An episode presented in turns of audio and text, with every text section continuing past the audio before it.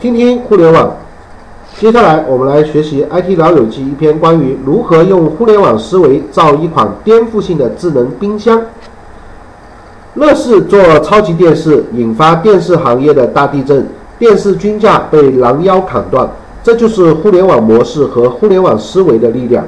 其实，乐视做电视的模式并非不可复制，只要理解乐视模式的精髓，分分钟就可以复制其思路，造一款智能家电出来。乐视模式简单理解就是以硬件为载体，真正售卖的是互联网内容和服务。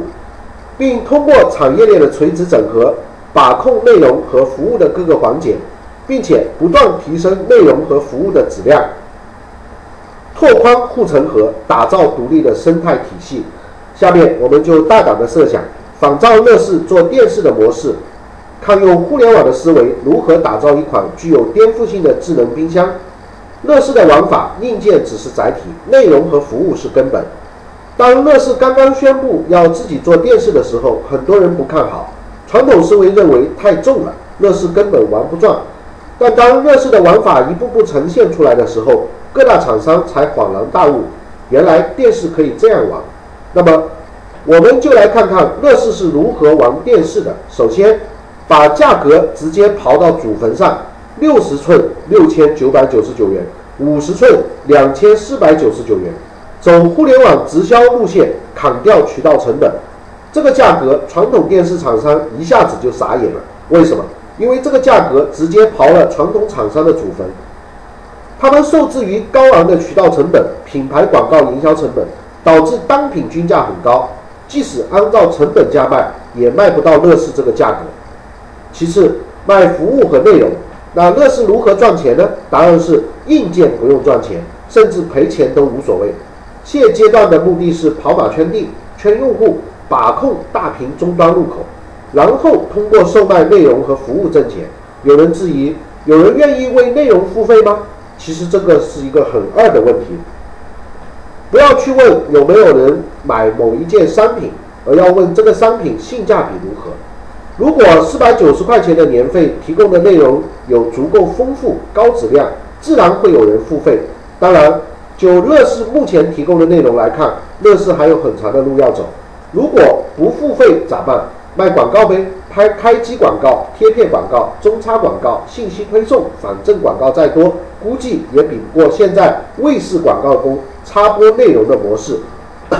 读到这里，理解乐视圈电视用户的目的目的了吧？告诉你一个可怕的数字：如果乐视电视销量达到五百万台。广告价值将相当于湖南卫视。湖南卫视一年多少广告费？自己百度去看一看。最后做产业链垂直整合，做生态圈，这个是乐视的牛逼之处。啥事都自己干，内容自己买，服务器自己搭，电视广告自己卖。乐视为何要这样干呢？自己干呢？其实稍微动动脑子就能想明白。低价卖电视的目的是售卖服务和内容。如果服务是人家的，内容是人家的。自己跟传统电视厂商没啥区别了，核心竞争力必须握在自己手里。如果跟传统厂商合作，那未来的分成咋办？雪球有位老师曾经说过一句经典的话：一切不以资本合作为基础的合作都是耍流氓。所以，为了避免被调戏，只有自己干。那么，如何打造一款颠覆性的智能冰箱呢？啰嗦了半天乐视的模式，那我们。Ctrl 加 C，然后再 Ctrl 加 V，啊，也就是复制加粘贴，一个牛逼哄哄的智能冰箱的方案就热气腾腾的出炉了。为了让这个方案看上去很牛的样子，咱就连如何做产品、品牌营销渠道全都考虑进来。如果您看了感兴趣，那就帮忙抄送一下相关互联网大佬，特别是做电商的大佬们，因为这个方案比较适合阿里啊。京东啊、苏宁易购啊之类的搞一搞，那么硬件上高配加上低价再加直销，乐视做的超级电视一直在强调世界级品质，这块不难理解。你一个新兴品牌，虽然品牌名称很霸气，但要吸引消费者，硬件配置不能是破烂的。造冰箱同样道理，压缩机一定要牛逼，材质一定要最前沿的，代工厂商也找最好的。总之一句话，世界级品质。如果再加一句“全球最好的智能冰箱”，这样才足够颠覆。除了这些传统的硬件，还要有顶配的智能部分。智能硬件上一定得是高通芯的，高通的芯，夏普的屏，富士康的代工。软件上有全球首个专为智能冰箱打造的操作系统，每周更新，快速迭代。渠道呢，必须电商网站上直销啊，砍掉所有的渠道成本，售价要比传统冰箱的成本还低。要让传统冰箱厂商欲哭无泪的感觉，功能上超越用户预期的服务，硬件只是载体，互联网服务才是目的。所以在功能上必须超出用户的预期，让冰箱不仅仅是冰箱，而是一套完整的互联网的餐饮服务。要有远程的控制，手机的 APK 信息推送，装进冰箱里的所有事物，冰箱能够对其营养成分进行分析。根据产品的保质期限提醒用户，根据营养成分定期给用户推荐补充营养。例如，最近一周如果冰箱里的高蛋白食物偏高，维生素偏少，就要提醒用户补充维 C，推荐购买胡萝卜，推荐食谱，推荐做法，甚至根据个人口味优先推荐川菜、鲁菜还是粤菜。当然，为了提升这种提醒的有效性。手机 APK 要支持用户输入使用的非储藏到冰箱里的东西。此外，还有自动支持补充、自动的补充，即通过专为这款智能冰箱打造的 APK，可以实时同步冰箱的存货状况状态，并支持自动补货功能。例如，如果冰箱里的鸡蛋只剩下了三个，能够直接在京东商城下单，快递直接将鸡蛋送到家里。这里就涉及到一个问题。即产业链垂直整合的问题。如果是京东自己造这么一款冰箱，那这个这些环节自动就打通了。再看商业模式，用服务收费加电商导购，就如超级电视卖的是服务和内容一样，智能冰箱同样可以靠服务收费。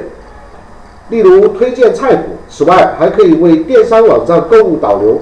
如果要自己干，那就是乐视的产业链垂直整合了。卖冰箱的思维套用超级电视的口号，就是冰箱只是一个载体，真正圈占的是用户吃什么的入口，卖的是互联网的服务和你要吃的东西。那么推广上以颠覆的名义高举高打，新产品一无品牌积累，二无用户积累，如何来推广呢？简单，以颠覆的名义横空出世，就像丁磊养猪、乐视推电视一样。以跨界制造眼球经济，有了观众就可以兜售自己的产品理念了。发布会规模要大，要把产品发布运作成热点事件，什么新闻联播啊、经济半小时啊、四大门户、垂直科技网站、海外媒体能上的媒体全都上，在微博、微信朋友圈狂轰滥炸，而且大佬一定要亲自上马，效仿乐视。贾跃亭致伤心门终将逝去的青春一样，直接向传统冰箱大佬宣战。当然，如果你像乐视运气一样好，传统电视厂商纷纷站出来质疑你，说你物流不成，服务不成，那你就成功了一半。保证百度指数里的媒体关注指数和用户关注指数哗哗的往上窜，比比特币窜的还要快。在宣传上抄乐视现成的口号：两倍性能，一半价格。让懂互联网的人先用起来，激活你的互联网基因，用叉叉智能冰箱杀死所有传统冰箱。我不是一台冰箱，而是一套完整的互联网营养系统，让叉叉智能冰箱成为每个家庭的厨房标配。叉叉智能冰箱每天长大一点点，以一瓶茅台的价格把叉叉冰箱搬回家。那再看运营上，要用户参与，每个人都是产品经理。品牌推广和运营息息相关，手炮打响吸引用户，一定得接地气，圈得住。